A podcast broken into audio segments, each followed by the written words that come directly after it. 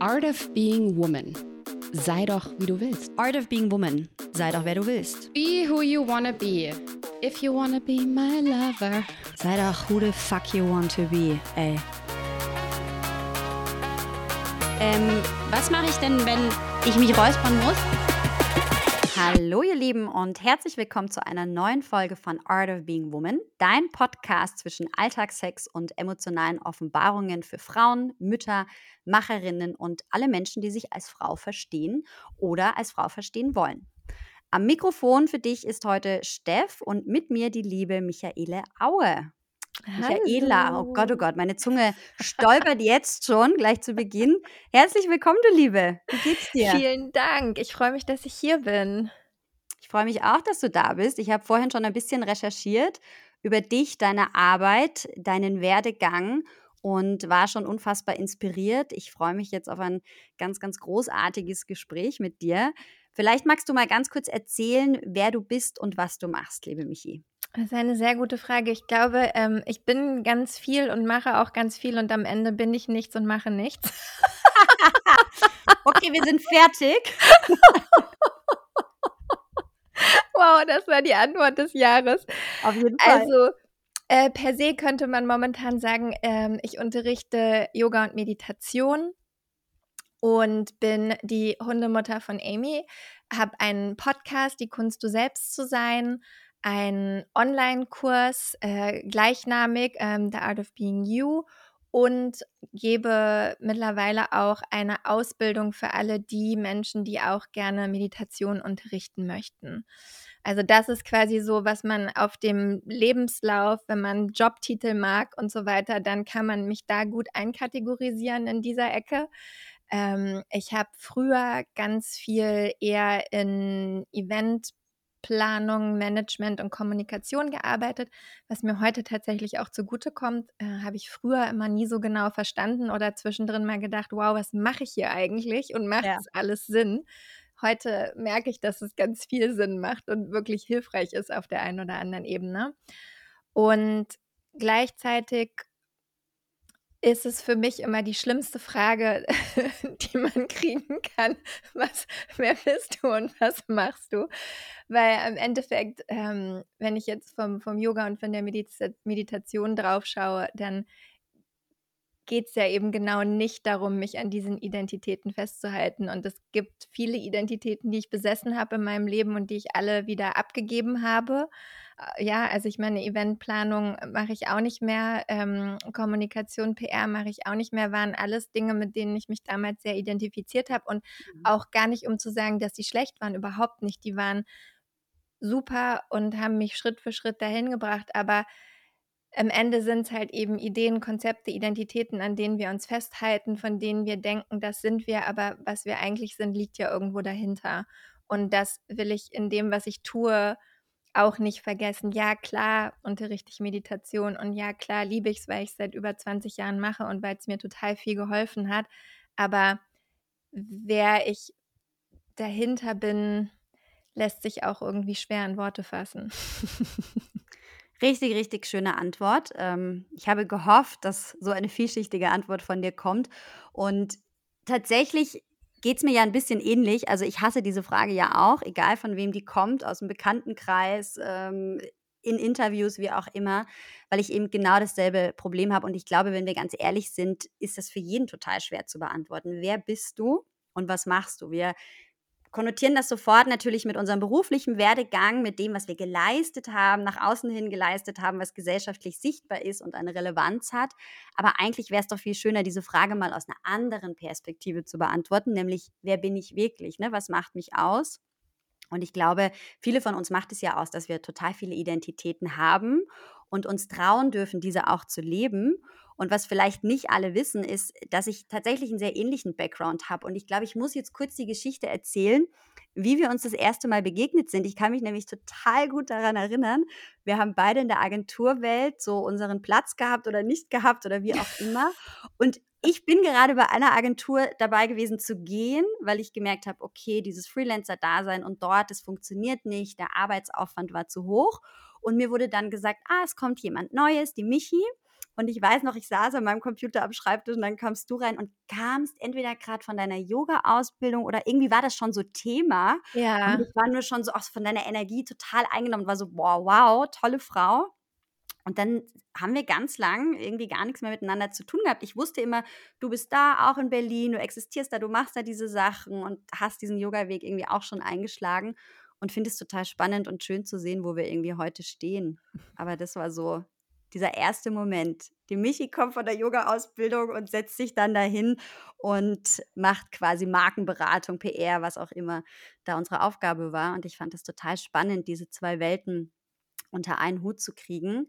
Und du hast aber gerade schon gesagt, du hast quasi diese eine Identität mal abgelegt und machst jetzt wirklich die Meditation, bist Meditationslehrerin, Podcasterin, hast deine eigenen Programme. Gab es so einen Impuls in deinem Leben, wo du gedacht hast, du willst dem, was du bis dato gemacht hast, dieser vielleicht ein bisschen manchmal identitätslosen Welt der PR etwas entgegensetzen? Ähm, oder ja, war das so ein schleichender Prozess? Was, was war so der Moment, wo du gewusst hast, ich entscheide mich derweil mal für diese Identität und will Menschen einfach was mitgeben? Gute Frage. Also ich glaube, ich denke da momentan sehr viel drüber nach und mir ist aufgefallen, dass ich schon als Kind immer gedacht habe, ohne es so zu benennen. Als Kind habe ich immer gedacht, ich werde ist jetzt auch ein blödes Wort, weil eben habe ich gesagt, ich bin Meditationslehrerin, aber als Kind habe ich immer gedacht, ich werde Unternehmerin. Also ich habe okay. immer gedacht, ich mache was eigenes, ja, mhm. weil ich mich nie in diese ganzen Sachen so einordnen konnte und auch nie ich wollte nie Ärztin oder Tierärztin oder Polizistin oder was man da alles irgendwie so früher werden konnte. Das war mir alles nichts, das habe ich alles irgendwie nie verstanden und habe dann auch ja ähm, bekanntermaßen drei Studiengänge angefangen und wieder abgebrochen. zum, okay. zum Leidwesen meiner Mutter.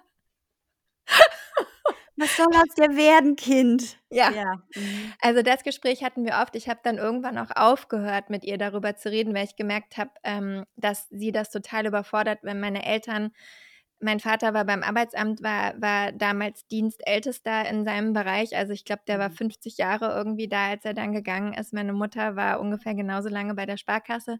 Es ist für die, die haben sowieso nie verstanden. Auch alleine studieren hat niemand in der Familie gemacht. Dann nach Berlin ziehen, was macht die da eigentlich? Oh mein Gott, sie wird unter der, auf der Straße irgendwo landen. Man weiß es nicht, ja.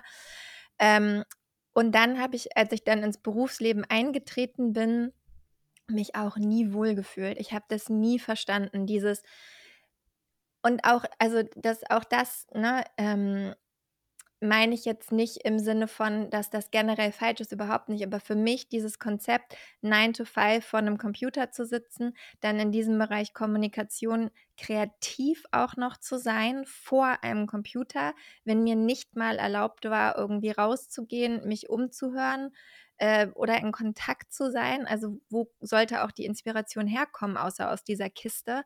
Mhm. Und ich hatte immer nach Minimum ein Jahr so das Gefühl, dass ich mit dem Kopf so gegen die Wand haue und bin immer an die gleichen Stellen gekommen und, und habe gemerkt, da geht es irgendwie nicht weiter. Ich verstehe es nicht. Ich mir verstehe das Konzept nicht. Es macht mir nicht wirklich Spaß. Mhm. Ich fühle mich nicht wirklich angekommen. Und äh, ich hatte sowieso schon Seitdem ich 18, 19 bin, bin ich schon zum Yoga gegangen und Meditation hat lange gedauert, bis das funktioniert hat, aber es quasi, es lief immer parallel und das war immer der Ort, wo ich mich zu Hause gefühlt habe. In jeder Yogastunde, ich habe äh, neulich erst ähm, drüber geschrieben, mein erster Lehrer Roland, mein erster Yogalehrer, bei dem war ich sieben Jahre. Ähm, ich, also das waren so meine Highlights der Woche, da zwei, dreimal die Woche hinzugehen und mit ihm zu praktizieren. Und es war damals auch einfach alles ganz anders. Weißt du, wir haben auf weißen Teppichen in einer Berliner Altbauwohnung Yoga gemacht. Irgendwie völlig egal. Man brauchte keine Lululemon-Yoga-Hosen. Es gab auch keine Musik. Man hat sich auch nicht verbogen irgendwie, sondern es wurde dir die Philosophie näher gebracht. Du hast dich bewegt, du hast geatmet. Er hat versucht, mit uns zu meditieren. Ich bin fast ausgeflippt während des Meditierens und kann mich noch erinnern, wie ich immer gesagt habe, Roland, wann klappt es denn endlich mit der Meditation? Ja, und in, mhm. in, in weiser Lehrerschaft äh, sagt er immer dann, wenn es soweit ist. Sehr unbefriedigend damals für mich.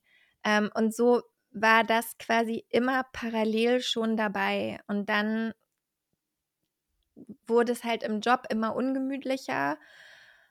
Und irgendwann wusste ich dann, okay, ich will das nicht mehr festangestellt machen, weil ich mich da einfach zu sehr eingeschränkt gefühlt habe. Und dann habe ich angefangen, frei zu arbeiten, aber immer noch in dem Bereich. Dann haben meine Freunde mich gezwungen, liebevoll gezwungen, Yoga zu unterrichten, noch bevor ich überhaupt irgendeine Ausbildung hatte.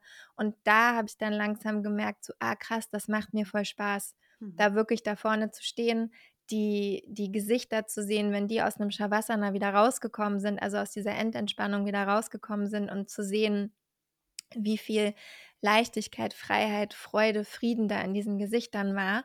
Und das war dann das, was mich angetrieben hat. Und ähm, ich hatte Glück, kann man sagen, Lehrer und Lehrerinnen zu haben, die uns auch immer mitgegeben haben, äh, mach das als zweites Standbein. Also geh da nicht gleich voll rein, weil natürlich heute mit Online ist es ein bisschen besser, aber früher damals, du kannst halt als Yoga- oder Yogalehrerin nicht, also es ist fast ein Ding der Unmöglichkeit, deinen Lebensunterhalt damit zu bestreiten. Ja, heute gibt es mehr Möglichkeiten, aber damals war das natürlich auch noch so, diese ganze spirituelle Welt, eigentlich erwarten sowieso alle, dass man es umsonst macht, weil es ist doch was Spirituelles und man tut Leuten doch was Gutes und warum sollte man dafür bezahlt werden? Quatsch, aber ne, so ein bisschen in die Richtung ging es ja. Und deswegen hatte ich das, lief das immer so nebenbei und hat mir viel gegeben und viel Freude gemacht. Und dann tatsächlich erst mit, mit dem ersten Podcast, den, den ich hatte und mit diesen aufkommenden Online-Kursen, äh, wo ich so gemerkt habe, ah, okay, so da könnte ich mich noch viel mehr ausleben, da könnte ich Leute noch viel mehr mit reinnehmen in diese Welt, hat sich das dann langsam Schritt für Schritt so weiterentwickelt und dann war die Pandemie am Ende das, was mir den Sorry Arschtritt gegeben hat, es dann auch wirklich zu machen und nicht immer nur so anzudeuten und anzutesten, weil ich natürlich auch diese zwei Seiten, wie wahrscheinlich so viele in uns haben, ich, ich brauche Freiheit, aber ich liebe auch Sicherheit. Und es sind eigentlich zwei Werte, die nicht wirklich miteinander zu vereinen sind. Ja. Mhm. Und deswegen dauert es halt einfach manchmal. Und die Pandemie war dann das, was mich halt nochmal so rausgeschubst hat und gesagt hat, okay, jetzt mach's mal ernsthaft und mhm. versuch das wirklich mal und guck, was zurückkommt. Und da bin ich noch mittendrin eigentlich. Ja, voll spannend, wie es manchmal so diesen Impuls von außen braucht, oder? Einmal so deine Freunde, die gesagt haben, Mensch, Michi, jetzt mach das doch mal. Und dann eigentlich so die Pandemie, wo wir irgendwie alle kreativ werden mussten und schauen mussten, okay, was ist denn jetzt vielleicht auf anderen Plattformen möglich? Wie kann man Menschen zusammenbringen und erreichen? Und damit ist natürlich auch eine gewisse Freiheit entstanden, weil ich glaube, diese finanzielle Sicherheit brauchen wir trotz allem alle. Wir leben nun mal in einem System, wo das relevant ist. Da kann sich jetzt, glaube ich, keiner von freisprechen, so schön das wäre, auf eine einsame Insel zu ziehen und äh, nur von Kokosnüssen und Bananen zu leben. Ich glaube, das ist sehr unrealistisch und deswegen darf ruhig, ich finde, es darf auch ruhig beides nebeneinander bestehen, diese zwei Identitäten oder auch diese diese ambivalente, äh, dieser ambivalente Gedanke irgendwie, ne? So, ich, ich glaube, das darf schon sein. Aber die Frage ist, wie findet man da eine gute Balance, ja? Voll ja, spannend. absolut. Das ist manchmal gar nicht so leicht. Ähm, weil natürlich du, wenn es nach mir ginge, ich würde mir auch wünschen, dass viel mehr Leute meditieren und so diesen Weg zu sich selber finden und mehr in dieser Verbindung einfach sein können. Mhm. Und ähm, mein Herz schlägt dafür und deswegen würde ich wirklich manchmal am liebsten einfach alles irgendwie rausgeben. Und dann gibt es halt, wie du sagst, einfach immer diese zwei Seiten, weil genau das, ich muss meine Miete und mein Essen auch von irgendwas bezahlen. Und da fließt so viel Erfahrung und so viel Wissen rein und es wäre auch Quatsch, das einfach irgendwie so rauszuschmeißen. Dann, wie die Gesellschaft sich heute versteht. Ich meine, manche Leute wollen auch einfach viel Geld für etwas bezahlen, damit sie selber das Gefühl haben, dass es etwas wert ist. Das finde ich auch manchmal schwierig. Da denke ich auch, wir müssten uns viel mehr hinterfragen, so ob etwas, was einfach nur unschlagbar teuer ist, auch wirklich gut ist, ja, oder mhm. warum wir das eigentlich brauchen, um zu denken, dass es gut ist. Also da gibt es ja so unterschiedliche Wei Sichtweisen, um daran zu gehen. Und ich versuche halt irgendwie ähm, mich, mich dazwischen einzuordnen, weil gerade mit dem, mit dem vier Wochen Meditationsprogramm, da geht es mir halt einfach echt darum, dass so viele Leute wie möglich das machen. Und es ist kein Privileg. Meditation sollte kein Privileg sein. Das sollte für viele, viele, viele Menschen erreichbar sein. Und deswegen sollte es nicht am Preis scheitern. Ganz einfach. Deswegen vergebe ich Stipendien für die Kurse. Also wenn jemand wirklich in der Not ist, dann kann er sich immer melden. Ähm, gibt zwar auch klar begrenzte Plätze, ne? aber trotzdem einfach, weil ich merke, dass es hilft und dass es was macht über die Zeit mit den Leuten. Ja, man braucht Geduld und es geht nicht von heute auf morgen, aber was geht schon von heute auf morgen? Ja, mhm. also nichts so wirklich, mhm. auch wenn uns das immer suggeriert wird. Und das ist mir halt einfach wichtig. Und da, aber ja, es ist wie bei allem, ne? es ist der ständige Tanz, das ständige Hin und Her und das selber immer wieder über das Reflektieren, was man tut und guckt, um zu gucken, wie, wie finde ich das? Fühle ich mich da wohl? Muss ich irgendwas ändern? Ne? Und klar, und andere Sachen, eine Ausbildung, natürlich ist das was anderes. Natürlich kann ich eine Ausbildung nicht mhm. zum Fenster rausschmeißen irgendwie. Ne? Da ist es ja auch die Intensität eine ganz andere. Aber so findet man halt Wege, ne, es trotzdem aufzumachen und, äh, und, und in der Hoffnung, dass halt, wie gesagt, mehr Leute noch mit sich selber wirklich in Kontakt kommen. Mhm. Du hast gerade so diese Thematik Wertigkeit auch angesprochen, Selbstwert, also Wertigkeit, ne? Über Geld, darüber, wenn etwas teuer ist, dann empfinden wir das als wertvoll und haben das Gefühl, wir tun uns was Gutes ich glaube, das ist ein Thema, mit dem ich mich auch schon sehr, sehr lange beschäftige jetzt. Ich meine, wir kommen aus einer ähnlichen Welt. Früher habe ich das Geld gerne in teure Klamotten äh, investiert. Das tue ich schon hin und wieder auch mal noch, ähm, weil das auch. einfach für mich eine Art, weißt du, Selbstausdruck auch ist. Das ist auch völlig in Ordnung, aber ich glaube, ich mache das sehr viel bewusster als früher und investiere jetzt super gern Geld in mich, in meine Persönlichkeitsentwicklung auch ein super abstraktes Thema. Aber wenn wir kurz bei diesem Thema Selbstwert bleiben, so, oder auch diese Thematik Selbsterkenntnis, so, das ist ja super abstrakt irgendwie, ne? mhm. ne? Weil wir natürlich gesellschaftlich geprägt sind und weil wir das eben an materiellen Dingen oft festmachen. Was bedeutet das denn für dich so? Also gab es so einen Moment in deinem Leben, wo du erkannt hast, hey, da ist mehr als das, was wir irgendwie im Außen sehen, was sichtbar ist, ähm, was es braucht. Und ja, wie, wie, wie war dein Weg dahin, so diese Entwicklung? Ich meine, du arbeitest jetzt mit der Thematik und versuchst das an Menschen weiterzugeben. Aber was, was bedeutet Selbstwert für dich so?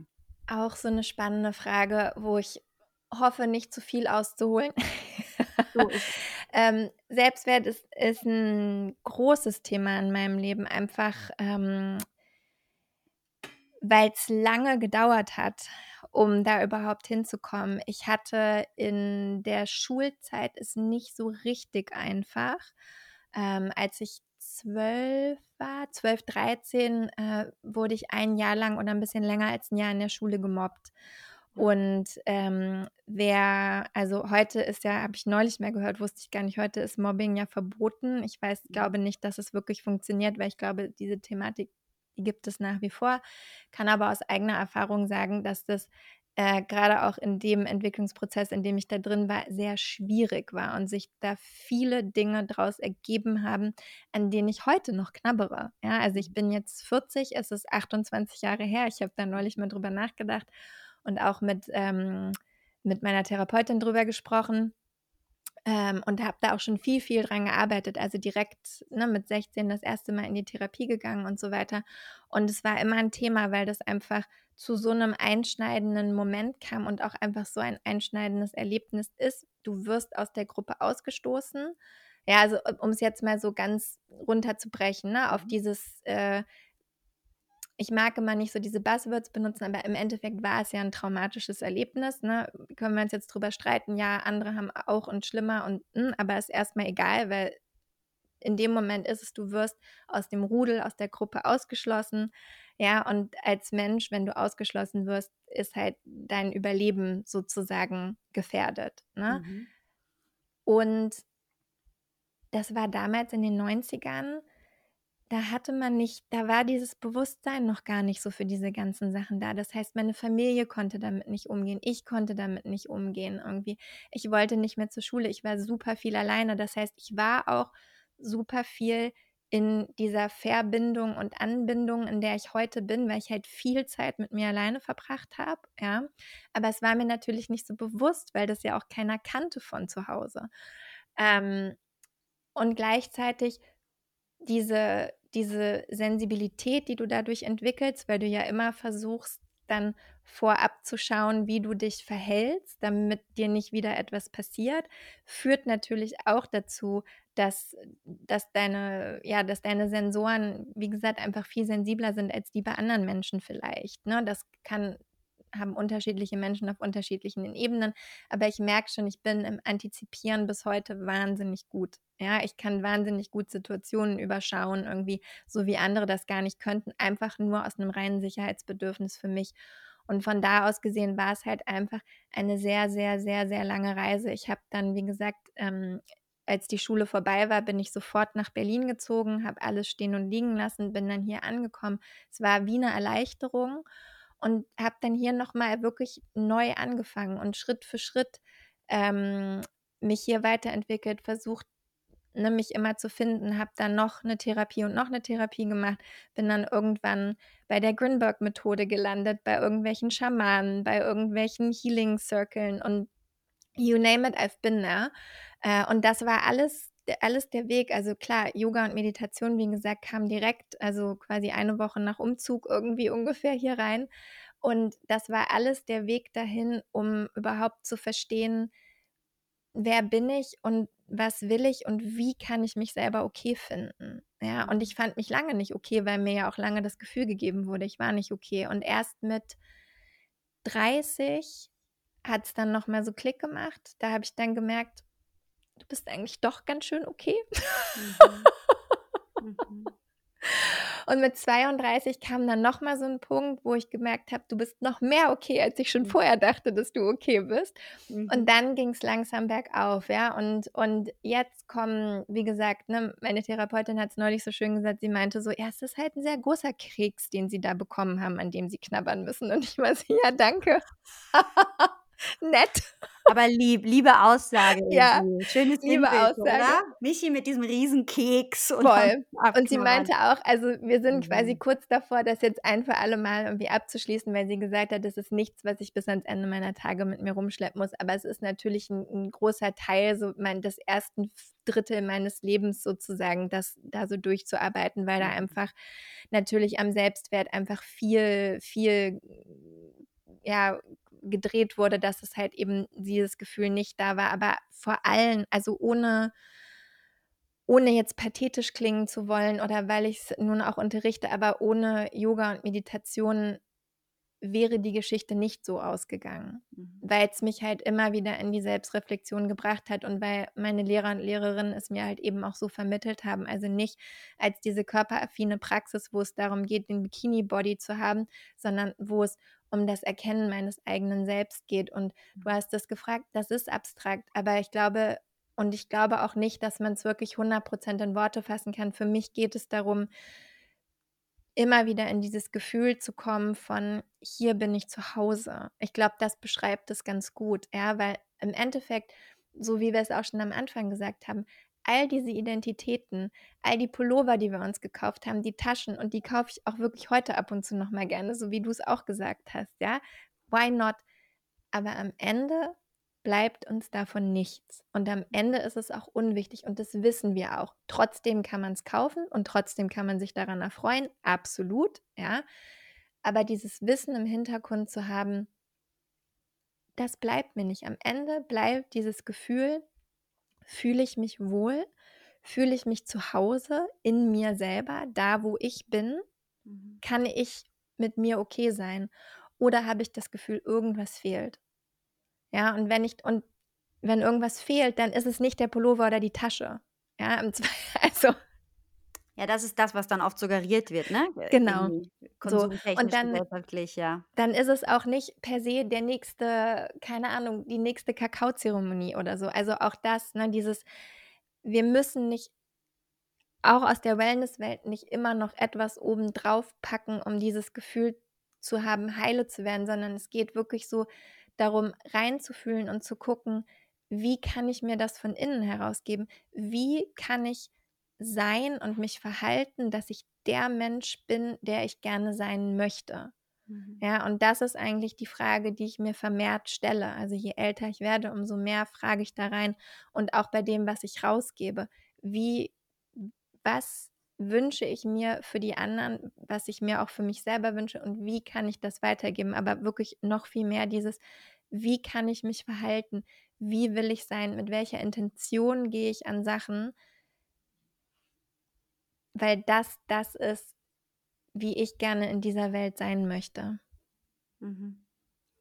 Beantwortet vielleicht nicht ganz den Selbstwert, aber ich hoffe, wir kriegen ungefähr einen Eindruck. Doch, und ich hatte ja gar keine Ahnung, ähm, was für ein Fass ich jetzt aufmache, im positivsten aller Sinne, weil ich finde es nämlich total spannend, wenn man das mal wirklich so auf persönlicher Ebene aufrollt und sagt so, okay, was ist denn vielleicht passiert? Und ich weiß, man schaut dann oft in die Kindheit und auch das ist wieder so ein Buzzword und keiner kann es mehr hören. Ähm, wer war ich im Kindergarten? Was für ein Kind war ich? Wie war die Geburt? Manche fangen ja sogar ganz von vorne an. Das ist ja für mich als Dula dann wieder ein großes Thema. Aber am Ende ist es ja so, das sind einfach Zeiten, die uns extrem prägen. Gerade in so einer Transformationszeit, ne, Pubertät, wo es halt ganz krass um diese Identitätsfrage geht. Wenn dir dort irgendwie der Raum genommen wird, und dir wurde ja ein bisschen der Raum genommen, dich in einer Gruppe zu identifizieren, zu sagen, okay, ich probiere mich aus, ich probiere mich bei denen aus, bei denen. Ähm, keine Ahnung, ich war Punkerin, ich war alles, Hippie, Punkerin, also you name it, okay? Wenn wir einmal so diese alte Fotokiste aufmachen, dann ist mein Sohn immer so, wer ist das? Das bin ich. Und wer ist das? Das bin auch ich. Und das Ganze sind dann oh. teilweise nur so ein Jahr Abstand voneinander oder so. Ne? Und dann später die Zeit, wo man ganz viel Identität auch über das Äußere festgemacht hat und so klar. Aber wenn wir uns das mal anschauen, überlegen, okay, hatte ich den Raum, wirklich meinen Platz einzunehmen? Wurde mir der gegeben? Ich würde behaupten, dass von 90 Prozent der Menschen ähm, diese Frage mit Nein beantwortet werden muss, weil wir einfach von Erwartungshaltung geprägt sind, ein Elternhaus haben. Denn du hast erst erzählt, Deine Eltern haben nicht verstanden, was du da machst mit deiner Selbstständigkeit. Meine verstehen es bis heute nicht. Meine sie hören nicht. langsam auf zu nerven. Ganz langsam sagen sie, okay, du machst das einfach. Wir können es nicht nachvollziehen. Wir würden uns so viel wohler fühlen, wenn du wieder festangestellt wärst. Dann könnten sie besser schlafen. Ich sage, ja, das kann aber leider nicht mein Beweggrund sein damit müsst ihr jetzt klarkommen und das aufarbeiten, dass ihr diese Sicherheit für mich braucht.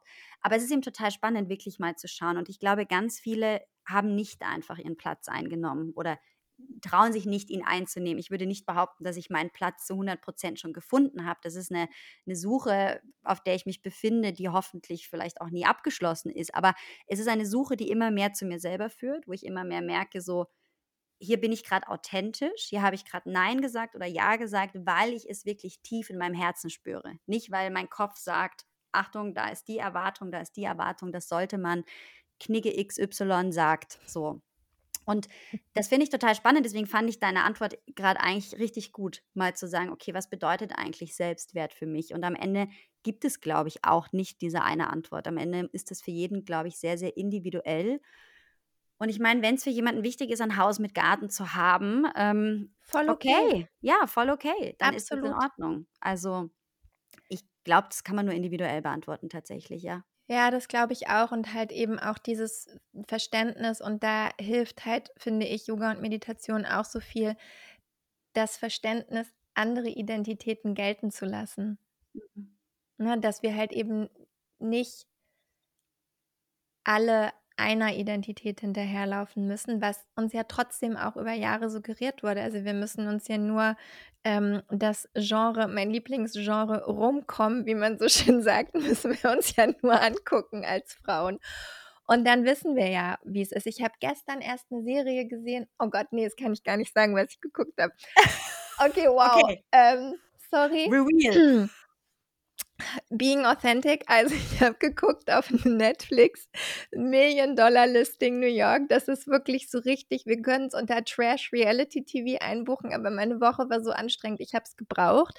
Ja. Sind halt eben so drei Real Estate Agents, die halt wirklich die krassesten Apartments in New York verkaufen. So, auf jeden Fall, der eine hat eben ein, eine Freundin, mit der er sich dann verlobt hat, sie ist Anwältin und hat dann ein Jobangebot aus Genf bekommen. Und am Ende, und auch da voll okay, am Ende hat sie es nicht angenommen. Und auch da habe ich wieder gedacht, auch, also ja, muss jeder mit sich selber ausmachen, aber eigentlich sind wir da noch genau bei diesem Bild. Er ist der crazy Typ, der irgendwie das Geld verdient. Sie macht zwar auch irgendwie Karriere, weil sie ist ja auch Anwältin und sie kriegt ja auch solche Jobangebote, Am Ende bleibt sie aber für ihn, also ich meine, man muss auch dazu sagen, er hat auch gesagt, ey, Long Distance kann ich mir irgendwie nicht vorstellen, wo ich auch dachte, Alter, was ist los mit dir? Mhm. Geht's noch? Ja, mhm. äh, ihr seid verlobt. Also so, ne? Da sind wir schon noch ganz schön geprägt, aber eigentlich und deswegen, ne, am Ende habe ich dann auch wieder den Schritt zurück gemacht und habe gedacht, okay, ähm, das ist deren Identität, in der die leben wollen und die geht mich ja nichts an. Ja? Ich hätte dem Typen gesagt, okay, ciao, dann ist die Verlobung jetzt aufgehoben. Wenn du damit nicht klarkommst, dass wir mal irgendwie vielleicht für ein Jahr getrennt voneinander leben und uns irgendwie sporadisch sehen, dann funktioniert das für mich nicht. Aber es ist eben auch okay, dass andere Leute das anders machen. Und das, wie gesagt, ne, ist ja das, wenn wir reingehen in diese Praxis und uns damit auseinandersetzen, geht es ja genau darum, weil wir können ja nur zusammen leben, wenn wir andere Identitäten, Ideen und Konzepte auch anerkennen und die wertschätzen, auch wenn wir es vielleicht selber nicht so machen wollen. Aber es ist natürlich schwierig, weil halt irgendwie auch ja jeder Recht haben will. Und jeder will ja auch seins irgendwie nach vorne bringen und sagen, meins ist das Richtige. Und deswegen war es so schön, dass du das eben mit dem Selbstwert gesagt hast. Es ist halt was ganz Individuelles. Ganz genau, genauso wie dein Leben, mein Leben und alle Hörer und Hörerinnen auch ganz individuelles Leben haben und kein Konzept ist da wie das andere und das muss es auch gar nicht sein, aber wir müssen damit okay sein, dass wir halt eben mit unseren Konzepten vielleicht nicht in diese Rom-Com-Schiene irgendwie reinpassen. Und die, die da drin sind, umgekehrt müssen auch damit klarkommen, dass wir da auch nicht reinpassen wollen. Und darum mhm. geht es halt. Und dann kann eben auch dieses Miteinander irgendwie stattfinden. Voll. Also ich glaube, es ist ganz wichtig, so dieses Schubladendenken und auch das ist wieder so ein krasses Buzzword.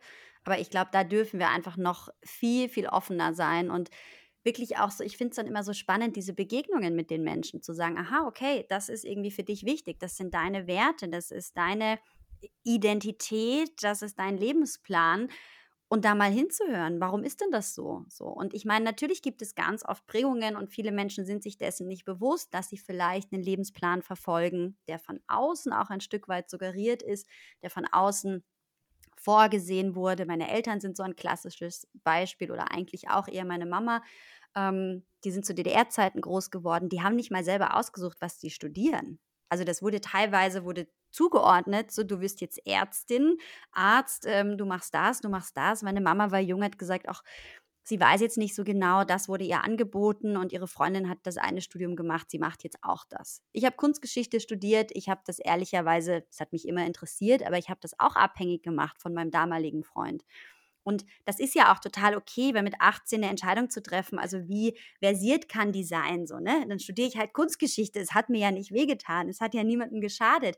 Aber je älter man wird, und da kommen wir gleich zu einem spannenden Thema, nämlich das Älterwerden, umso mehr fragt man sich eben wirklich, okay, wie viel ist denn da von außen auferlegt und welche Anteile von all diesen Identitäten, die ich da schon gespielt habe, vielleicht noch mit mir herumtrage, was bin denn davon wirklich ich? Und ich finde, das wird dann nämlich ganz spannend, wenn man damit einmal anfängt, versucht aufzuräumen. Das dauert dann eine Weile, weil man dann wirklich gut hinterfragen muss, aha, okay, wir haben hier Steffi X, Y, Z, welche von denen brauche ich denn? Welche tut mir denn gut? Was will ich weiter kultivieren, ne? was darf gehen. Das ist total spannend und auch ich habe die Erfahrung gemacht, dass eben ein Tool wie Meditation und Yoga da einfach ganz, ganz essentiell ist. Also für mich ist es wirklich auch ein Tool geworden, was einfach mittlerweile Teil meines Alltags ist. Und du hast ein Programm rausgebracht, das heißt The Art of Being You oder ja, The Art mhm. of Being You. Und ganz witzig, weil bei uns ist ja The Art of Being Woman, aber sprechen wir vielleicht erstmal so allgemein über diese Erkenntnis, okay, ich selbst? So, was, was ist denn wirklich so diese Selbsterkenntnis? Wie kann Yoga, Meditation dabei helfen? Magst du kurz ein bisschen erzählen, vielleicht einfach, wie dein Programm aufgebaut ist? Weil ich glaube, da liegt dann schon ganz, ganz viel Antwort drin einfach. Das Programm ist tatsächlich ganz simpel in Anführungsstrichen. Da geht es erstmal darum, dass wir uns vier Wochen zusammentun und vier Wochen lang gemeinsam meditieren es gibt eine Routine, also so ein kleiner Ablauf, kleine Sequenz mit ein bisschen Aufwärmen, Atmen, Meditation. Die ändern sich immer, die Meditation. Also in den vier Wochen bleiben sie gleich, aber dann in den unterschiedlichen Kursen verändern sie sich dann. Manchmal machen wir nur Atemmeditation, manchmal kommt noch ein Mantra mit dazu. Es kommt immer so ein bisschen drauf an, auch was so das Überthema des Kurses ist. Und da geht es wirklich hauptsächlich darum, überhaupt erstmal diese Routine für sich zu etablieren und einzutauchen in, was heißt es denn, wenn ich jeden Tag mich hinsetze und mir dieses sind meistens 20 Minuten, diese 20 Minuten Zeit für mich nehme. Und dann halt eben zu lernen, in, also A, diese Routine zu etablieren, damit im besten Fall Meditation dann auch irgendwann zu einer Gewohnheit wird, also wie Zähneputzen, aber für deine mentale Gesundheit, passiert nicht innerhalb dieser vier Wochen. Ja, also da müssen wir uns nichts vormachen. Das wäre jetzt irgendwie Heuchelei, wenn ich das sagen würde. Das dauert länger, weil Meditation sieht immer so easy aus, aber ist am Ende also ist jetzt auch kein Unding. Ich habe es auch geschafft. Und wie gesagt, früher habe ich gedacht, never ever, ja. Mhm. Aber es ist natürlich anstrengend in, in dem Sinne, weil ja auch da oft unser Performance-Druck so durchkommt und wir immer denken, das muss jetzt alles gut laufen und ich denke dann überhaupt nichts mehr und so ist es ja nicht, sondern es geht wirklich darum, dir diese vier Wochen Zeit zu nehmen, jeden Tag diesen Check-in mit dir zu machen und in die Beobachterrolle zu kommen, um mhm. wirklich zu verstehen, okay, ich habe vielleicht Gedankenchaos und es darf ja auch da sein, aber wie kann ich es schaffen, zurückzutreten, mir das Gedankenchaos anzugucken, die Gedanken kommen und gehen zu lassen und dann zu schauen auch, welche davon brauche ich denn überhaupt? Ja, auf welche Gedanken muss ich denn reagieren und welche kann ich wirklich vorbeiziehen lassen? Welche Gedanken kommen auch immer wieder? Also welche Muster kann ich erkennen? Ja, welche Gedankenmuster, manche nennen es Glaubenssätze, wie auch immer. Was ist das unterschwellige Thema, was da durchkommt, an dem ich vielleicht auch hänge, ja, mhm. äh, was bearbeitet werden möchte? Das kann man sich angucken ähm, und es kommt halt bei dem Kurs echt drauf an, was gibst du rein, Ne, und wie viel gibst du rein und das kriegst du dann auch wieder raus. Ja, mhm. also und im Zweifelsfall noch so ein bisschen mehr. Da kann ich gar nicht so viel machen, in Anführungsstrichen, weil am Ende musst du die Arbeit leider Gottes selber machen und ich bin so ein bisschen deine Cheerleaderin, die am, am Rand steht und den Raum hält und äh, in, in der Hoffnung irgendwie, dass du, ja, dass du gut viel für dich mitnehmen kannst. Aber das halt eben zu verstehen, zu gucken, okay, wie kann ich weiter in dieser Beobachterinnenrolle sein?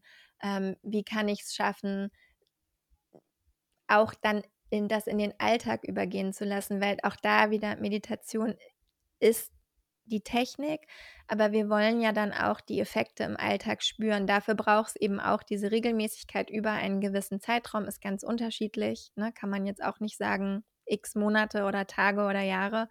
Äh, das ist ganz individuell. Und da dann eben auch zu merken, wenn wir es schaffen, in der Meditation zu beobachten und zu merken, ein Gedanke, noch ein Gedanke, noch ein Gedanke. Ihr seht es jetzt nicht, aber die Zwischenräume zwischen diesen Gedanken länger werden zu lassen.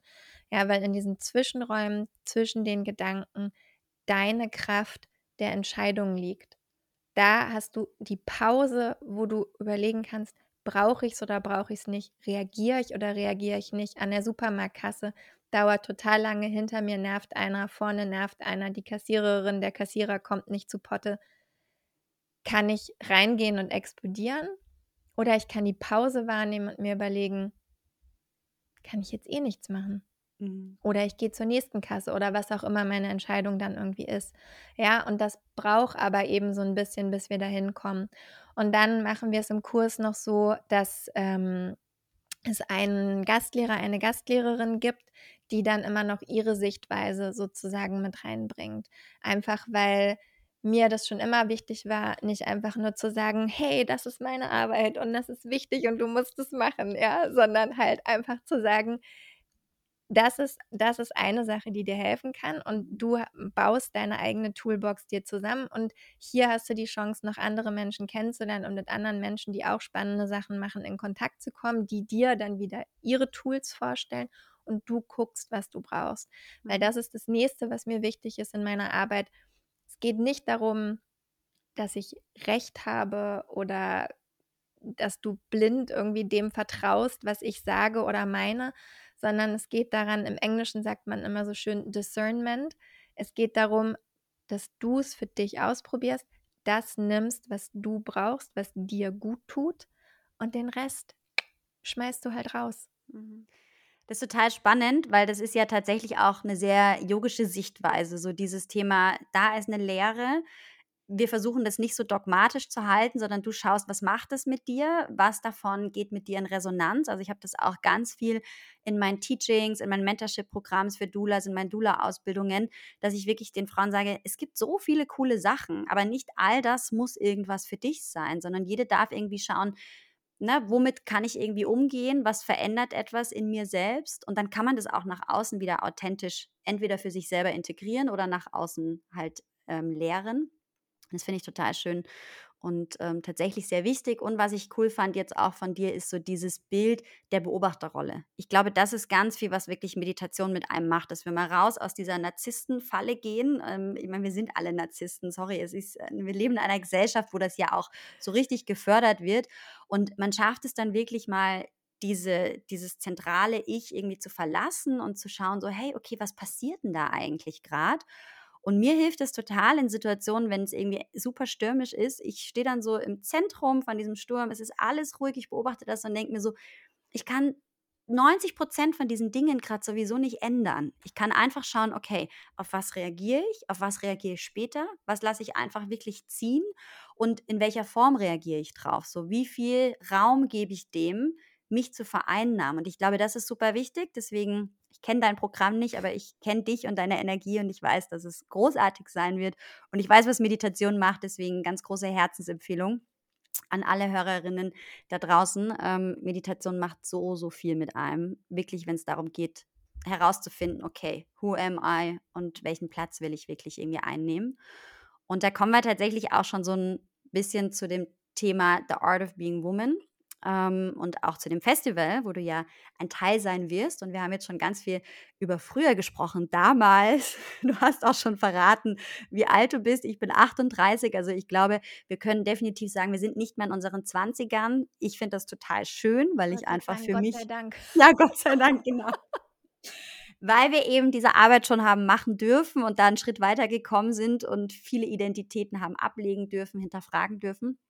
Ähm, und trotzdem gibt es eben immer noch, du hast dieses Netflix-Beispiel gebracht, Frauen, die Entscheidungen treffen, egal ob das für Männer ist oder für andere von außen bestimmte Themen. Ähm, ich glaube, es ist einfach eine ganz, ganz große Thematik, die uns Frauen nochmal im Speziellen betrifft. Diese Frage, okay, wer bin ich? Wie will ich sein? Einfach weil wir natürlich auch nochmal ganz anders geprägt sind durch unser zyklisches Sein, funktionieren wir vielleicht gar nicht in dieser Arbeitswelt da draußen, die wir auch hinter uns gelassen haben, weil wir sind, wie wir sind. Und ähm, genau, es geht tatsächlich um diese Thematik in unserem nächsten Festival Schönheit, The Art of Being Beautiful. Also auch da wieder dieses Auseinandersetzen mit uns selbst, mit Schönheitsidealen, mit von außen suggerierten Bildern, denen wir entsprechen wollen, aber nicht entsprechen müssen. Und äh, du wirst ein sehr, sehr spannendes Thema bedienen bei dem Festival, nämlich das Thema Älterwerden. Können wir würdevoll älter werden oder was weiß ich, was, was sind die geilen Buzzwörter in, in dem Bereich? Ich finde, dass das Thema immer noch viel zu kurz kommt. Es sagen immer alle, hey, ist voll okay, dich für Botox zu entscheiden, für Hyaluron und was es nicht alles gibt. Klar, auch da wieder, jeder darf seiner eigenen Identität nachgehen, darf sich fragen, was sind meine Werte, was ist mir wichtig. Aber was ja viel schöner wäre, wäre mal die Frage zu stellen, wie können wir denn in Würde altern? Wie können wir denn das durch all diese Instagram-Filter wieder sichtbar machen? Wie können wir denn zeigen, hey, so das gehört dazu, das ist auch toll, Falten zu haben, meine Stirn in Falten legen zu können, hey. Ähm, naja, also ich kann Schön ehrlicherweise, gesagt. ich kann ehrlicherweise auch hier irgendwie revealen, ich habe Botox ausprobiert. Es ist Horror dann das nicht mehr machen zu können. So, mhm. du stehst vom Spiegel und möchtest irgendwie dein Gesicht eine Reaktion haben und jetzt darf man dazu sagen, Gott sei Dank geht das vorbei. Ne? Also es hält dann ein Vierteljahr, wie auch immer, und dann darf man überlegen, mache ich das wieder oder mache ich das nicht wieder.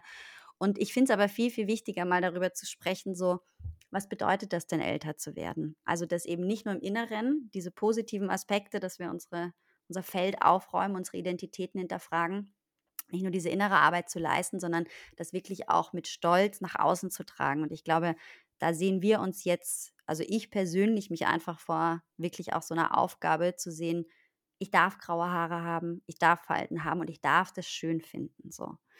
Wie siehst du das? Warum ist das Thema für dich so relevant und vielleicht auch da wieder, welche Rolle kann Meditation spielen? So, also wirklich damit sich im, im Reinen, im Einklang zu sein. Also ich fand 40 werden nicht leicht. Mhm. Ja. Glaube ich dir. Ich bin 38, habe noch zwei Jahre, aber ich glaube dir, dass diese vier davor dann schon noch mal was, was macht, ja. Ich Mhm. fand es wirklich nicht leicht, auch wenn natürlich, ne, du weißt, wie es ist, 30 ist das neue 20, 40 ist das neue 30, bla bla ja. bla, ja. also wirklich bla. Am Ende ist es so, dass wenn du als Frau 40 wirst, ist es einfach was anderes als 30 zu werden, Mhm. weil du eben auch da schon anfängst, dich von bestimmten Dingen in deinem Leben zu verabschieden.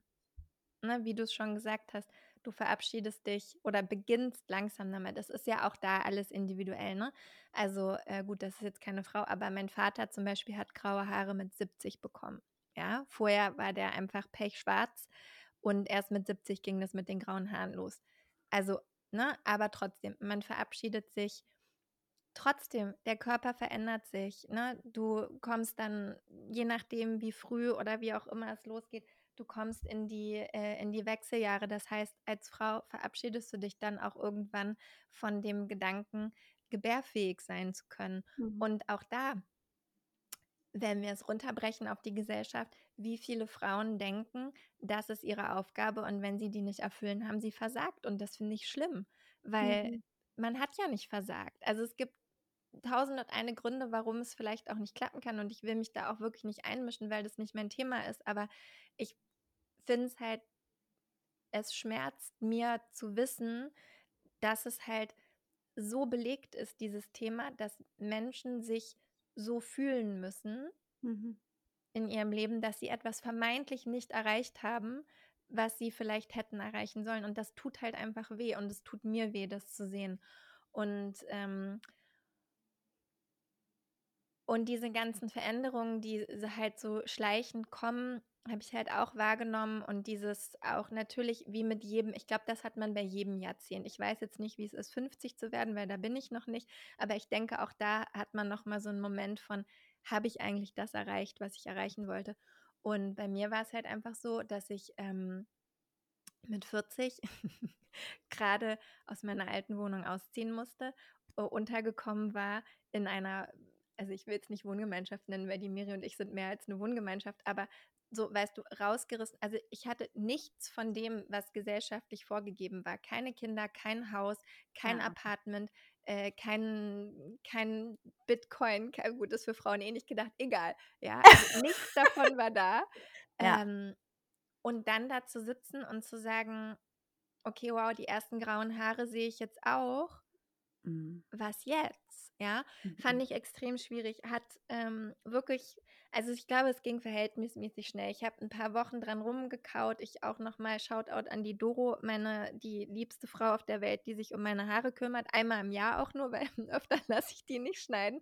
Aber Doro und ich hatten dann auch so so ein Gespräch zu den grauen Haaren. Und dann hat sie mich angeguckt und hat gesagt, du, bist du der Mensch, der hier alle sechs Wochen bei mir aufschlägt, damit ich ihr die Haare färbe. Und die hat, also innerlich hat sich schon kaputt gelacht und ich so, nein, auf gar keinen Fall. Es wird nicht passieren. Und sie so, ja gut. Sie so, dann hast du doch die Antwort. Dann wirst du die Frau, die einfach richtig schöne graue Haare hat. Und dann Mhm. hat sie mir so ihre Haare gezeigt und meinte auch so, pass auf, das ist das Ergebnis von zehn Jahren. Weißt du, wie viel Zeit du noch hast? Trotzdem, auch jetzt innerlich, spüre ich noch einen Schmerz, wenn ich darüber nachdenke, weil meine Haare, weißt du, ich muss für die nichts machen, ja, und das klingt jetzt auch vain und was auch immer, aber ich musste für meine Haare noch nie irgendwas machen. In meinem Leben habe ich die nicht gefärbt, die wollen auch gar keine Farbe annehmen. Ich wasche die einmal die Woche, wenn überhaupt. Ich bürste die alle zwei Tage, wenn überhaupt, ja, und die sind einfach so, wie sie sind und alle Welt spricht mich auf diese Haare an. Und ich mag die auch wirklich gerne. Und natürlich sind sie Teil von meiner Identität in Mhm. gewisser Weise. Und trotzdem werde ich mich in den nächsten Jahren von dieser Identität, so wie sie jetzt ist, verabschieden müssen. Und dann Mhm. gibt es eine neue Identität, von der ich noch nicht weiß, wie ich mich damit fühle, weil ich da noch nicht bin. Und das ist nur das eine. Die Falten, okay, damit komme ich einigermaßen klar, ähm, weil ich auch einfach, wir hatten vorhin über den Selbstwert geredet und ich habe so lange gebraucht, ich für mich in meinem Leben, in den Spiegel zu gucken und zu sagen, ich finde dich cool Mhm. Ich kann nicht zum Botoxen gehen. Ich kann nicht den Instagram-Filter über meine Stories legen, weil ich mir dann selber wie eine Lügnerin vorkomme. Und es gibt Tage bei Instagram, da denke ich so, oh Gott, wie siehst du aus? Das kannst du niemandem antun, ja? Und mhm. ich mache es aber trotzdem als Herausforderung für mich, weil ich mir versprochen habe, für, nur für mich, ja, weil ich mich so, dass mehr meiner Wahrheit entspricht, als jetzt irgendwas machen zu lassen. Was alle anderen machen, ist die Entscheidung aller anderen. Ich für mich habe gute 15 Jahre gebraucht, mich selber gut zu finden. Und das werde ich jetzt nicht mit irgendwas, was nicht ich bin, abändern. Ja. Und das ist was, das ist schwierig und das wird auch mit dem Älterwerden nicht unbedingt einfacher. Und mir hilft es aber, ältere Frauen anzugucken, die sich auf diesen Plattformen zeigen und die zeigen, wie sie altern und das als Inspiration zu nehmen und wegzugehen von, von dem ständigen, ich bin nicht mehr Mitte 20 und ich bin auch froh, weil mit dem Alter ist es eine Sache, du kannst älter werden nicht faken. Wir können alles auf dieser Welt faken, aber die Weisheit, die mit dem Älterwerden kommt, wenn du 30 bist, hast du keine Ahnung, wie du dich mit 40 fühlst. Ja, mhm. ich glaube, für die Miri ist es okay, wenn ich sage, sie ist Anfang 50. Ich weiß nicht, wie man sich mit Anfang 50 fühlt und das ist auch nicht meine Aufgabe, das zu wissen. Ich werde da reinwachsen. Ich kann dir jetzt sagen, dass ich das mit 40 fand ich schwierig. Mittlerweile finde ich es gut. Mittlerweile freue ich mich auf das, was kommt. Aber älter werden passiert Schritt für Schritt und da können wir nicht vorspringen. Und da kann ich jetzt auch einer 50-Jährigen nicht erzählen, wie sie sich zu fühlen hat. Das kann ich machen, wenn ich 50 bin. Ja, mhm. jetzt, wenn wir uns in diesen Ende 30, Anfang 40ern, da mit euch kann ich reden. Ne, da sind wir eins, da wissen wir irgendwie so. Und alles andere sehe ich dann, wenn es soweit ist. Und das ist was, was ich versuche zu machen, dieses wirklich Schritt für Schritt dran zu gehen, nicht mich selber zu versuchen, auf diesem Weg zu überholen. Und ich war schon immer, hatte ich ein Problem damit, Dinge so anzunehmen, wie sie vorgegeben werden. Und auch das ist der Grund, warum ich bestimmte Sachen nicht machen möchte, weil es mich nervt, dass es so vorgegeben wird. Es nervt mich, dass, dass, dass man mit 40 aussehen soll wie mit 20. Ist doch Quatsch. Warum denn? Warum soll hm. ich mich mit 40 verstecken? Überhaupt nicht. Und ganz ehrlich, wenn ich mit 40 noch ein bauchfreies Top anziehen will, dann mache ich es halt. Vielleicht auch noch mit 50. Ja, das ist mir wurscht. Und das ist natürlich nicht so einfach, weil man mhm. trotzdem manchmal so drüber denkt. Und ich habe auch genug Tage, wo ich mich angucke und denke, okay, wow, du bist wirklich, vielleicht musst du dich auch, wie verhält man sich denn als 40-Jährige? Ja, frage ich mich auch ganz oft, weiß ich nicht so genau. Keine Ahnung. Also, vielleicht bin ich es manchmal, vielleicht bin ich es auch nicht, aber auch das mhm. ist okay, weil es ist eine Schritt-für-Schritt-Entwicklung und da will ich mir einfach die Zeit und den Raum geben und das und da irgendwie reinwachsen. Und wie gesagt, am meisten hilft es mir, mir andere Frauen anzugucken, die ich sehe, die, die, die ja älter werden, annehmen, die drüber reden, die sagen, was gut läuft, was nicht gut läuft, irgendwie Sachen, die aufkommen, so der Körper, der bestimmte dann Sachen nicht mehr kann. Und also ich ich meine, Handstand habe ich mit 36 gelernt, heute mit 40 kann ich es nicht mehr, weil irgendwas passiert ist in meinem Kopf, okay. dass ich nicht mehr, es geht nicht mehr. Und auch das war eine Identität, die ich abgegeben habe und die auch wehgetan hat ein paar Tage. Und ich habe es immer wieder versucht, habe mit meinem Trainer gesprochen und ich kann, es geht nicht mehr. Irgendwas in meinem Kopf sagt, mh, hm, jedes Mal, wenn ich mich nach vorne beuge und die Hände und den geht irgendwas, geht nein. Und dann habe ich irgendwann gesagt, okay, dann scheint es einen Grund zu geben. Und auch wenn ich den jetzt noch nicht verstehe, nehme ich ihn aber an. Mhm. Und, und diese Entwicklung einfach Schritt für Schritt mitzumachen, ich glaube, das ist das Einzige, was, was uns irgendwie übrig bleibt und auch den Schmerz zu fühlen. Also mhm. das auch, manchmal stehe ich vorm Spiegel und gestern habe ich ein neues graues Haar gefunden und war auch wieder so, Schnappatmung, einatmen, ausatmen ist okay, irgendwie, es heißt gar nichts, ja. Es ist Man sieht unsere Gesichter ja beim Podcast nicht, aber wir beide sind so, oh Gott, ich leide so richtig mit und denke so, ah, guck mal, was meine Stirn alles kann. Wie viele Falten die legen kann. Ja, also ich finde total viele Impulse da richtig spannend. Genau, es gehört einfach dazu. Es ist nichts, was wir aufhalten können. Es wird uns immer so suggeriert, dass wir es aufhalten müssen weil wir es eben könnten, weil es gewisse Möglichkeiten gibt, das zumindest im Äußeren aufzuhalten. Aber ich habe dann eben auch oft so diesen Impuls, dass ich denke, ich verändere mich ja im Inneren und ich will ja auch gar nicht als 20-Jährige wahrgenommen werden, sondern ich will ja auch als das wahrgenommen werden, was ich bin. Und ich war witzigerweise gerade ein paar Tage im Urlaub und äh, war Snowboarden und hatte auf der Piste immer wieder diesen Impuls, dass ich gedacht habe, 38, sollte ich jetzt vielleicht auf Skifahren umsteigen? Wie lange kann man denn Snowboarden? Ist das denn, also weißt du, wenn du den ganzen Snowboarder dann siehst, dann sind das alles so coole, hippe, äh, junge Leute. Und ich stehe dann so und habe auch gemerkt, einfach körperlich, obwohl ich schon viel Sport mache, dass Snowboarden einfach nochmal eine andere Belastung ist. Und zwischendrin habe ich so geflucht und habe gedacht, ich bin zu alt dafür, ich kann das nicht mehr. Und dann habe ich gedacht, komm weg mit diesem Narrativ, es macht einfach Spaß. Ich werde jetzt nicht anfangen, Ski zu fahren, nur weil irgendwie in meinem Kopf da, sorry für das Wort, diese Hirnwichserei irgendwie entsteht, die sagt, du bist zu alt. Und vielleicht mache ich es irgendwann, weil ich es zu anstrengend finde körperlich, dann ist es was anderes. Aber diese Gedanken kommen schon, das ist sehr witzig. Oder letztens war ich auf einer Party eingeladen und bin da relativ früh hin, weil ich ganz früh wieder nach Hause wollte. Und dann waren da sehr viele 18-Jährige und ich habe dann kurz gedacht, okay, die sind irgendwie jetzt näher alterstechnisch an meinem Sohn als an mir. Und dann gefragt, was ist, wenn der jetzt anfängt auszugehen, bin ich dann immer noch dort?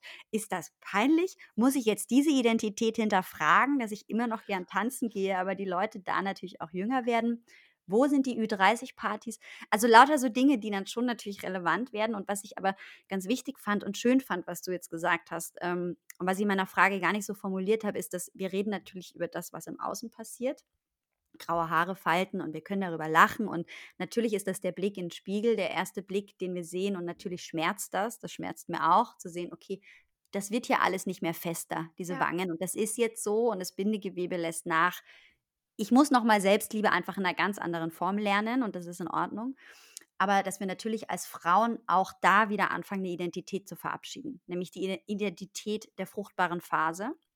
Da kommt eine ganz tolle neue Identität. Nicht, dass ich das schon erfahren hätte, aber beschäftige mich viel damit und ich freue mich auch auf diese Phase. Und trotzdem weiß ich, dass das schmerzhaft sein wird, so, weil ich auch eine andere Vorstellung davon hatte, wo mein Leben mit 38 ist nicht alleinerziehend, nicht kein Haus besitzend mit Vorgarten, keine große Familie und ja, aber das ist okay und ich finde es eben ganz wichtig, da auch nochmal hinzuschauen, hinzuhören und zu sagen, okay, was bedeutet das denn für mich? Weil es bedeutet auch da wieder was anderes für eine Frau als für einen Mann. Und da sind wir wieder bei dieser Thematik, okay, wer wollen wir als Frau sein? Wo braucht es in dieser Gesellschaft noch viel mehr Räume, wo wir wirklich diese Dinge auch entfalten können, wo wir offen darüber sprechen können und sagen können, so, hey, ich bin 40 oder ich werde 40, ich habe keine Familie oder keine Kinder. Wollte ich das so, wollte ich das nicht so, egal, es ist jetzt so, was macht das? Und können wir dem bitte auch Raum geben? Wenn ich mit meinem Sohn in Urlaub fahre, dann sehe ich da immer Mutter, Vater, Kind und denke mir so, mein Gott, kann Familie auch anders aussehen? Können wir das auch klarer suggerieren in dieser Gesellschaft? Kann nicht jeder immer fragen, wo ist der Vater? So, den gibt es natürlich, klar, aber wir sind nicht in dieser Konstellation, wie es von außen erwartet wird. Und ich fand es ganz schön, dass du gesagt hast, dieser Schmerz, den darf man auch sehen, fühlen. Ich glaube, der muss gesehen ja, und gefühlt werden. Absolut. Ja, und ich glaube, wenn wir das zulassen und dahin spüren, dann ist es eh unaufhaltsam älter und zu werden. Und das ist ja auch das, wo uns dann wieder Yoga und Meditation helfen können. Ja. Ne? Also es zu erkennen, dass der überhaupt da ist, anstatt den Pullover oder das Make-up oder Botox oder die neue Tasche drüber zu packen über den Schmerz. Könnte ich ja auch mhm. machen oder mir einen Porsche kaufen, machen eigentlich eher die Menschen, die man als Männer bezeichnet. Aber könnte ja als Frau genauso du. tun. Ähm, geht es ja eher darum, genau das zu merken und da reinzuspüren und zu gucken, woher kommt denn dieser Schmerz eigentlich und wie kann ich es schaffen, den zu fühlen und dann aber auch gehen zu lassen und wie kann ich damit okay sein. Ne? Und mhm. auch einfach wirklich wieder in diese beobachtende Rolle zu kommen und halt eben auch nicht nur das, was vermeintlich als negativ dann empfunden wird, irgendwie zu sehen, weil das macht unser Gehirn sowieso automatisch sich an den negativen Dingen viel mehr aufhalten als an den positiven. mhm. sondern was merke ich auch in dieser Entwicklung, was vielleicht positiv ist, ja, was, was ich anders jetzt noch beitragen kann zu dieser Welt, ja, oder wie ich mich anders wahrnehmen kann, wie ich andere anders wahrnehmen kann. Und, und nochmal, ich glaube schon sehr stark daran, ähm, dass, ich meine, es gibt ja auch diesen Spruch, mit dem Alter kommt die Weisheit. Und das ist auch einfach so. Da, die Lebenserfahrung kann man halt nur sammeln. Also ja, man muss auch leben dafür. Wenn man den ganzen Tag auf der Couch sitzt, dann ist es auch schwierig mit der Erfahrung. Auch eine Erfahrung. auch eine Erfahrung, genau. Aber generell kommt diese Lebenserfahrung natürlich auch über das Leben und dann mit dem Alter, weil ich einfach mehr Erfahrungen machen kann, weil ich einfach mehr Zeit hatte, mhm. Erfahrungen mhm. zu machen, als äh, ein Mensch, der 18 ist, zum Beispiel. Und ähm, es gibt ich habe vergessen, wie er heißt, so ein Typen, der hat ganz lange für Airbnb gearbeitet und der hat in den USA gegründet die Modern Elder Academy. Und das fand ich total schön, ein total schönes Konzept, weil der halt eben auch genau das sagt, dass es eigentlich darum geht, die Weisheit von den älter werdenden Menschen zu nutzen, eben für auch diese jüngere Generation und dass es, dass man da mehr, also ich meine, die Jüngeren sind auch alle sehr weise, das darf ich, jetzt klinge ich wirklich wie eine Omi, aber ihr wisst, wie ich es meine, ähm, das darf man auch nicht vergessen, ne? also die, die sind ja auch nochmal in einem ganz anderen Bewusstsein groß geworden als wir, aber wie kann man es eigentlich schaffen, das zusammenzubringen? Ne? Und auf der einen Seite müssen ältere Menschen für die Jüngeren einfach auch Platz schaffen und mhm. trotzdem gibt es ja ein, ein Respekt, den man den, den, dem Alter und der Weisheit gegenüberbringt, wo ja auch Jüngere noch etwas von lernen können. Und wie können wir halt eigentlich da näher zusammenkommen und, und wirklich beides respektieren, ne? dass man als ältere Person nicht immer sagt, die Jungen und ja, mhm. und und umgekehrt genauso, dass die Jüngeren nicht die ganze Zeit sagen, oh, du hast doch gar keine Ahnung mehr, du weißt nicht mal, was irgendwie, keine Ahnung, Bitcoin ist, da ist es schon wieder. Ähm, egal. Aber darum geht es ja eigentlich auch. Ne? Und da sind wir auch wieder bei Yoga und Meditation und bei dem Anerkennen und Respektieren der Identitäten und der Ideen und Konzepte, die da sind und bei dem Mitgefühl, was wir da auch füreinander brauchen, um das überhaupt so zusammenbringen zu können. Und dann kann diese Welt vielleicht auch ein besserer Ort werden. Aber wenn jeder nur in seinem eigenen verhakt bleibt und eben nicht diesen Raum für dieses Zusammenspiel lässt oder die Anerkennung und den Respekt gibt, dann wird es halt schwierig. Mhm. Super spannend. Ich schaue so gerade auf die Uhr und denke mir so, okay, können wir einfach noch drei Stunden weiterreden? Möchte das jemand hören? Gehen wir bitte Kaffee trinken? Keine Ahnung. Also wir gehen auf jeden Fall irgendwann in die Verlängerung, weil ehrlicherweise auf meinem Zettel stehen noch so viele Themen und ich denke mir so, hä, wir haben ja nicht mal ein Zehntel davon abgehandelt. Äh, super spannend. Ich freue mich riesig auf den Impuls, den du beim Festival geben wirst. Ich glaube, wir werden einfach in Kontakt bleiben. Wir werden auch für die Community immer wieder mal Sachen zusammen machen, weil ich glaube, da gibt es ganz, ganz viele Überschneidungen und spannende Räume, die wir aufmachen können, wirklich auch für Frauen, um da ihren Platz einzunehmen, um einfach zu schauen, okay, wer will ich sein? Weil ich glaube, was halt so wichtig ist, ist einfach der Austausch und wirklich dieses ja, erfahren von anderen Perspektiven so, ne? Dieses Erlebte, wie, wie siehst du das, wie erlebst du das? Ich finde, es ist inspirierender als alles andere. Und ähm, Therapeuten sind auch wichtig, aber ich finde diesen Austausch einfach super, super essentiell. Michi, magst du zum Schluss noch mal ganz kurz zusammenfassen? Wo kann man dich finden, ähm, damit die Leute wissen, wie sie dir weiter folgen können? Ich poste Internet. natürlich auch alles in diesem Internet. Wo kann man dich in diesem Internet finden? Oder wo möchtest du gefunden werden? Wo möchte ich gefunden werden? Das ist eine gute Frage. Also gefunden werden oder du kannst mich finden auf meiner Website michaelaaue.com.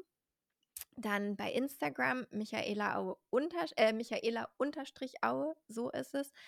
Du kannst super gerne meinen Podcast hören, da kommst du ja auch noch rein. Die Kunst, du selbst zu du, die Kunst, du selbst zu sein, gibt es überall, wo es Podcasts. Und ich glaube, das sind die wichtigsten Orte. Ja, super. Reicht Sehr ja auch, sonst ist man nur verwirrt, wo man hin soll. Wir, wir posten alles nochmal. Das heißt, die Leute können das alles auch schriftlich abrufen. Ihr müsst euch das nicht merken. Und ich danke dir auf jeden Fall für die Erinnerung an das Buzzword. Auch unseren Podcast findet ihr überall, wo es Podcasts gibt. ganz klar. Ähm, Michi, vielen, vielen Dank. Es war ein total schönes Gespräch. Ich, wie gesagt, möchte jetzt hier nicht aufhören. Wir hören jetzt auf, damit das auch noch konsumiert werden kann. Und ich glaube, wir setzen irgendwann fort. Danke, danke für dein Sein, dafür, dass du Teil von Art of Being Woman bist. Und ja, ich freue mich auf mehr. Bis ich ganz mich bald. auch. Vielen Dank für eure Arbeit und fürs schöne Gespräch. Dankeschön. Danke. Ciao.